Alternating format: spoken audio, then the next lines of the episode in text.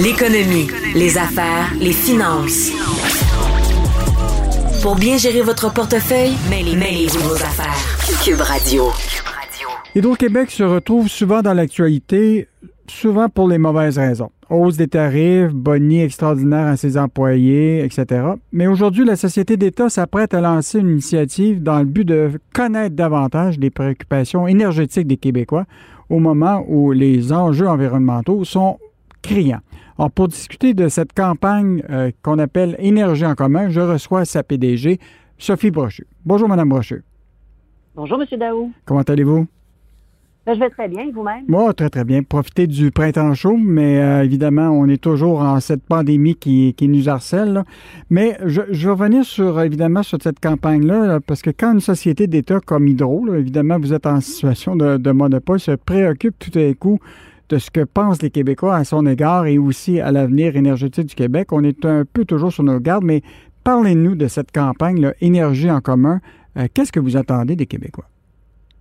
Bien, en fait, euh, euh, Hydro-Québec souhaite se rapprocher encore davantage des Québécoises, des Québécois.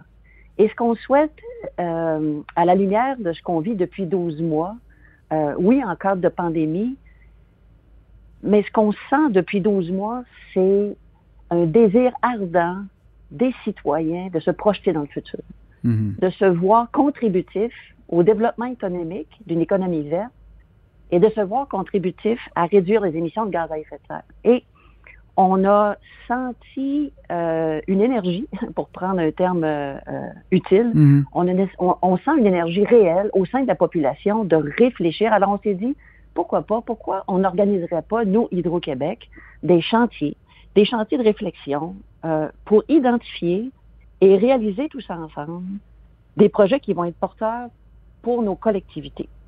Alors, Énergie en commun, dans le fond, c'est une invitation à réfléchir à trois chantiers qui sont liés à l'électrification du Québec. Ces trois chantiers-là, c'est l'économie verte, la mobilité durable et la consommation responsable de l'énergie. Mhm. Vous me direz, ce sont des thèmes dont on a déjà discuté. C'est vrai, mais ce sont des thèmes qui sont souvent discutés par des groupes, euh, euh, que je dirais, d'affinités communes. Mhm. Alors, ce qu'on souhaite faire maintenant, c'est d'inviter les citoyens à réfléchir collectivement à ça, de nous dire qu'est-ce qu'ils feraient. Puis, M. Daou, pour tout vous dire, là, on a fait ça avant de lancer ça dans le pare-brise des Québécois, comme on le fait aujourd'hui. On a fait ça chez nous, à l'intérieur de nos murs, Mm. avec notre monde. Et on a vu, là, euh, puis vous me direz, c'est des hydro-québécois et des hydro-québécoises, c'est vrai, mais ceux qui se sont mis en mouvement, ce sont d'abord et avant tout des citoyens qui ont une aspiration. Et là, là, on est nourri de cette, euh, de cette énergie-là interne. Et franchement, euh, on pense que Énergie en commun va être une, une initiative qui va être extrêmement enthousiasmante et pour les citoyens. Puis nous autres, là, ça va nourrir nos réflexions. Mais Mme Brochu, quand on regarde les Québécois, là, les Québécois, ils disent beaucoup de choses, mais dans la pratique, souvent, là, euh, je ne sais pas si vous avez lu le Journal de Montréal, le Journal de Québec récemment, mais on a fait le bilan là, de la promesse de l'ex-premier ministre Jean Charest, qui avait promis il y a 10 ans, ça va faire 10 ans ré- récemment, là, qu'un véhicule neuf sur quatre serait vendu au Québec serait électrique. Or, on a fait le décompte. Le Québec est- avait seulement 6,8 de, de ventes d'auto électriques euh, en 2020. Donc, euh, les Québécois peuvent dire euh, oui, moi, je, je veux avoir la mobilité durable, je veux l'électrification des transports, mais dans les faits, là, quand on regarde l'argent qui sort des poches des Québécois, les Québécois continuent à acheter des SUV, des euh, donc euh, est-ce que c'est pas difficile de demander aux Québécois justement de de demander la lune, mais la réalité c'est qu'en dans le fond là, à tous les jours quand ils font des gestes de consommateurs, ils font le contraire. Ben écoutez, c'est certainement pas moi qui va euh, euh, discuter de de la moralité des, des, des gestes euh, de consommation des citoyens. Mais chose certaine, euh, puis l'idée ici, c'est pas de pousser euh, des gens à demander des choses pour, euh, financer nécessairement des initiatives euh, auprès des consommateurs. On n'est pas là-dedans. Ce qu'on cherche à faire ici, là, c'est de nous mettre en mouvement collectif. Et euh, le pari qu'on fait, et c'est ce qu'on sent, c'est que plus on va discuter des enjeux, plus on va discuter des solutions, plus ça va être au cœur des préoccupations des Québécois. Et la génération montante, M. Daou, là, elle est enthousiasmante. Mm-hmm. Les jeunes, je dis pas que les jeunes ne s'achètent pas des SUV, puis il faut surtout pas démoniser des gestes de consommation par certaines personnes.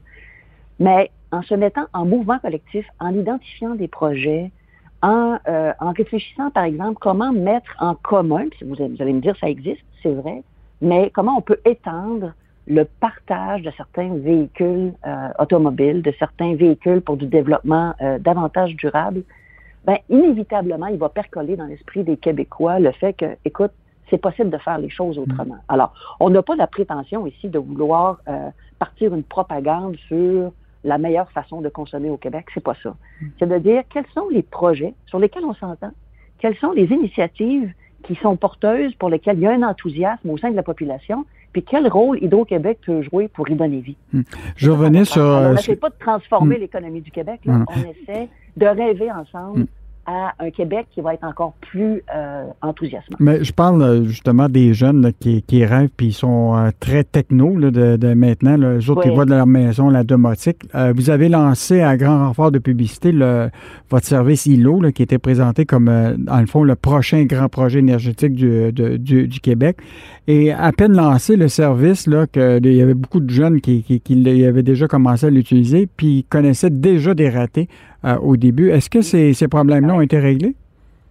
Bien, plusieurs de ces problèmes-là ont été réglés, puis je vous dirais, euh, le, le, projet a été lancé sous mode pilote. Hein? je pense qu'on a été très candide de dire, écoutez, on lance quelque chose, et puis on n'a pas la prétention d'être parfait, on a la prétention d'être meilleur à chaque jour. Euh, ILO se raffine, ILO se, se, se je dirais, s'améliore euh, beaucoup se décline sous différentes euh, euh, sous différents paramètres maintenant, sur différents euh, outils qui sont mis à la disposition de la clientèle. Puis justement, là, quand on va avoir les jeunes avec nous là, dans un chantier qui, va, qui vont nous dire, écoutez, ILO, là, j'aimerais ça que ça fasse ABC, ça le fait pas encore. Qu'est-ce que vous pouvez faire, Hydro-Québec, pour hmm. accélérer ça? Ben, c'est justement ce type d'information-là qui va, qui va nourrir nos orientations. Et ce qu'on veut faire chez Hydro-Québec, c'est ouvrir nos murs.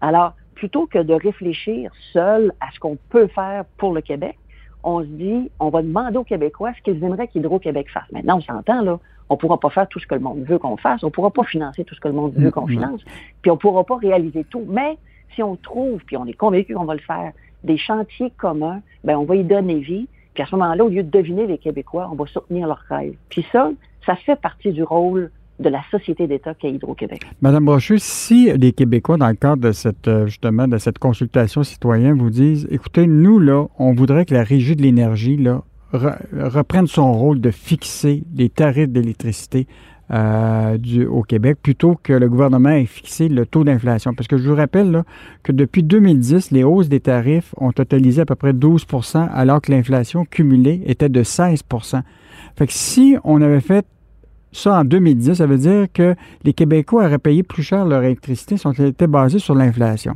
Est-ce que, dans le fond, si les Québécois disaient on voudrait que les régies de l'énergie puissent justement revenir à son rôle de chien de garde pour fixer la hausse des, tarifs, est-ce que vous seriez une partisane de ça? Bien, écoutez, l'idée, c'est pas d'être partisan de quoi que ce soit, mais ce que je leur expliquerais, c'est que si la régie de l'énergie avait été responsable de fixer la hausse des tarifs d'électricité pour 2021 puis 2022, c'est pas l'inflation qu'on aurait été. C'est beaucoup plus que l'inflation, parce qu'on aurait été basé sur les coûts divisés par des revenus, des revenus qui ont fondu. Alors, hmm. les tarifs d'électricité, s'ils avaient été soumis à la régie de l'énergie cette année, auraient été considérablement plus élevés que l'inflation. Ah ben ça, ça va être intéressant de, que les gens comprennent ça. C'est ça. Alors, ce qui est, ce qui est le fun quand on fait des chantiers comme ça, c'est que on est en mesure de converser on est en mesure de partager les implications, les tenants et aboutissants de différentes, euh, de différentes perspectives. Et on parle parfois de littératie, là, puis Hydro-Québec ne regarde pas la population du Québec de haut en parlant de littératie énergétique, mais voilà la question que vous me posez, puis qui me permet de dire, ben, écoutez, dans un monde là, logique là, de réglementation, là, ben, c'est comme ça que ça fonctionne. Alors, si les revenus fondent, ben, on a moins de revenus pour supporter les coûts, puis il faut donc augmenter les tarifs. Mm-hmm. C'est comme ça que ça fonctionne. Alors, on a été on a été, je vous dirais, pour le gouvernement du Québec, c'était probablement en termes de, d'augmentation tarifaire, quelque chose qui était qui a été difficile pour le gouvernement cette année, puis mm. positif pour les citoyens. Maintenant, tout est dans tout, hein, Monsieur, mm Daou. Les tarifs électriques, euh, les tarifs électriques, puis les finances du Québec, ça se donne qu'au Québec, ça s'en va tous ultimement au même endroit. Mais voilà, ça, ça, va être, ça va être des chantiers qui vont nous permettre de s'expliquer mutuellement, puis de trouver des voies de passage sur des sujets qui sont souvent euh, euh, abordés un peu en dialogue de sourds. Pas parce que les gens veulent pas entendre, mais parce qu'on n'a pas ces conversations-là sur ces sujets-là.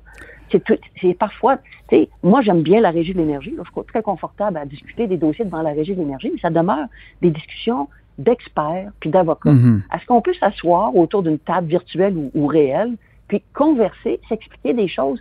Puis encore une fois, l'idée c'est de trouver ce qui nous rassemble ce qui nous motive tous ensemble, puis mettre nos énergies en commun sur leur réalisation.